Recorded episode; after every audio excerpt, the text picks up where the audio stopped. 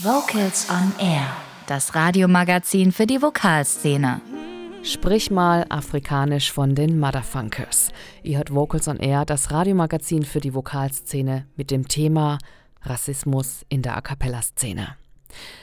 Was wir in der Kindheit lernen, bleibt hängen und lässt sich auch im Erwachsenenalter noch erstaunlich gut abrufen. Radfahren, Schwimmen, aber auch Kinderlieder bleiben im Gedächtnis. Wer erinnert sich nicht an Laternen oder Mondlieder, die in bestimmten Jahren intensiv getrellert werden? Häufig sind noch etliche Strophen abgespeichert und die Überraschung beim Mitsingen als Erwachsener ist groß. Umso wichtiger ist es also, dass genau auf die Auswahl solcher Lieder geachtet wird. Neben Rhythmus und Melodie prägen sich die Kinder vor allen Dingen den Text ein. Wenn dieser aber rassistisch ist, werden Vorurteile automatisch mitgegeben. Helene Konrad aus der Vocals on Air Redaktion hat einige Kinderlieder genauer analysiert. A sagt der Affe, wenn er in den Apfel beißt. E sagt der Elefant, der Erdbeereis verspeist. Sie fördern nicht nur die Musikalität, sondern stärken auch das Gruppengefühl. Entweder sie werden schon im Kindergarten gelernt, spätestens dann aber in der Schule. Kinderlieder sollen nicht nur Spaß machen, sondern Kindern auch etwas beibringen. Zum Beispiel wie dieses, das häufig beim Schulanfang eingeübt wird. Alle Kinder lernen lesen, Indianer und Chinesen. Selbst am Nordpol lesen alle Eskimos. Hallo Kinder, jetzt geht's los. Damit soll allen ErstklässlerInnen nicht nur Freude am Lesen vermittelt werden, sondern ihnen auch direkt dabei geholfen werden, Buchstaben mit Lauten zu verbinden. Klingt erstmal recht pädagogisch. Problematisch wird es beim Text des Refrains.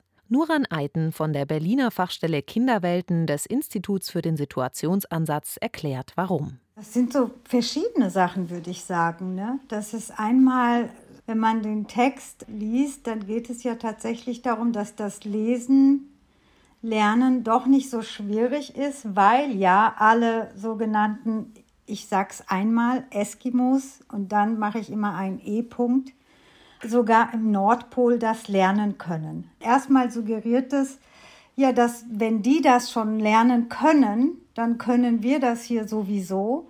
Und dadurch hat man ja schon so eine Hierarchisierung. Wir sind sowieso gebildeter, besser oder weiter als die Es im Nordpol.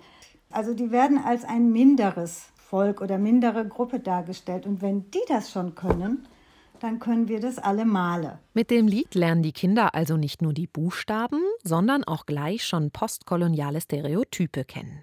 Und wer jetzt denkt, dieses Lied ist doch uralt und wird mit Sicherheit nicht mehr gesungen, es ist keine zehn Jahre her, da schaffte es Alle Kinder lernen lesen als Fetenhit in die deutschen Singlecharts. Es ist und bleibt ein Lied, mit dem Alltagsrassismus ganz automatisch gefördert wird. Dazu gehört auch das nächste Volkslied, das seit Mitte des 20. Jahrhunderts gesungen wird. Im Grunde ist es ein Lied, das vor allem lustig klingt, wenn man es schafft, alle Selbstlaute gegen einen einzigen auszutauschen. Dreschen lesen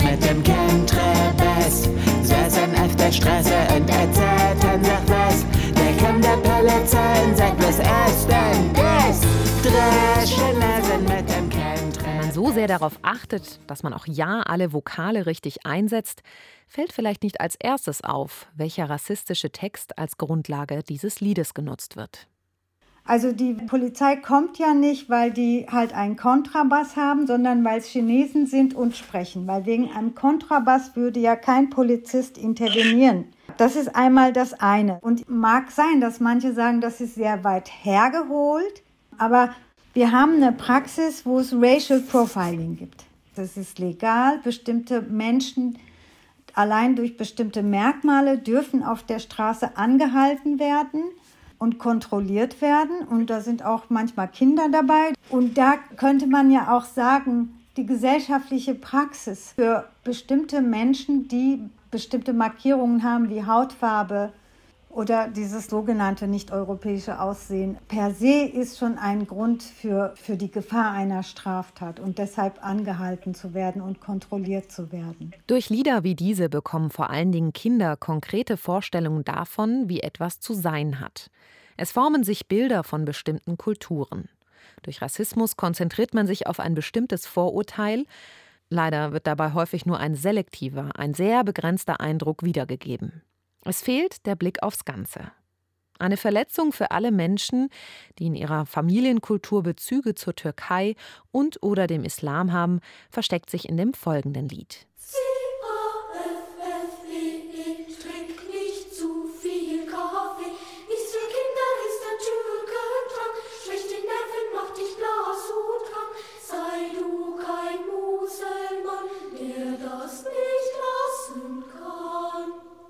Kaffee.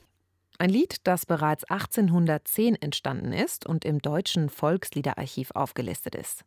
Es soll Kinder davor warnen, Kaffee zu trinken. Wenn sie dies doch tun würden, wäre die Gefahr sehr groß, dass sie dann ganz blass und schwach aussehen würden. Nuran Eiten ergänzt dazu. Wenn man den Text anguckt, dann sieht man das gleiche Muster. Ne? Bestimmte Menschengruppen werden rausgepickt, ihnen werden bestimmte Eigenschaften zugesprochen. Sie werden quasi zu Menschen konstruiert, die zu einer Gruppe gehören, die eben so ist und die unfähig ist. Unfähig in dem Fall, starke Nerven zu haben. Die haben ja schwächt die Nerven, macht dich blass und krank. Sei doch kein Muselmann, der ihn nicht lassen kann. Und dieses nicht lassen können zeigt ja wieder, okay, die haben keine Kontrolle, werden von ihren, hauptsächlich von ihren Gefühlen bestimmt. Wenn es schon in den Kinder- bzw. Volksliedern nicht umfangreich erklärt wird, ist es die Aufgabe der Erziehungsberechtigten und Pädagoginnen, dieses Wissen aufzufüllen und zu ergänzen, damit Kinder lernen, wie vielfältig unsere Welt ist.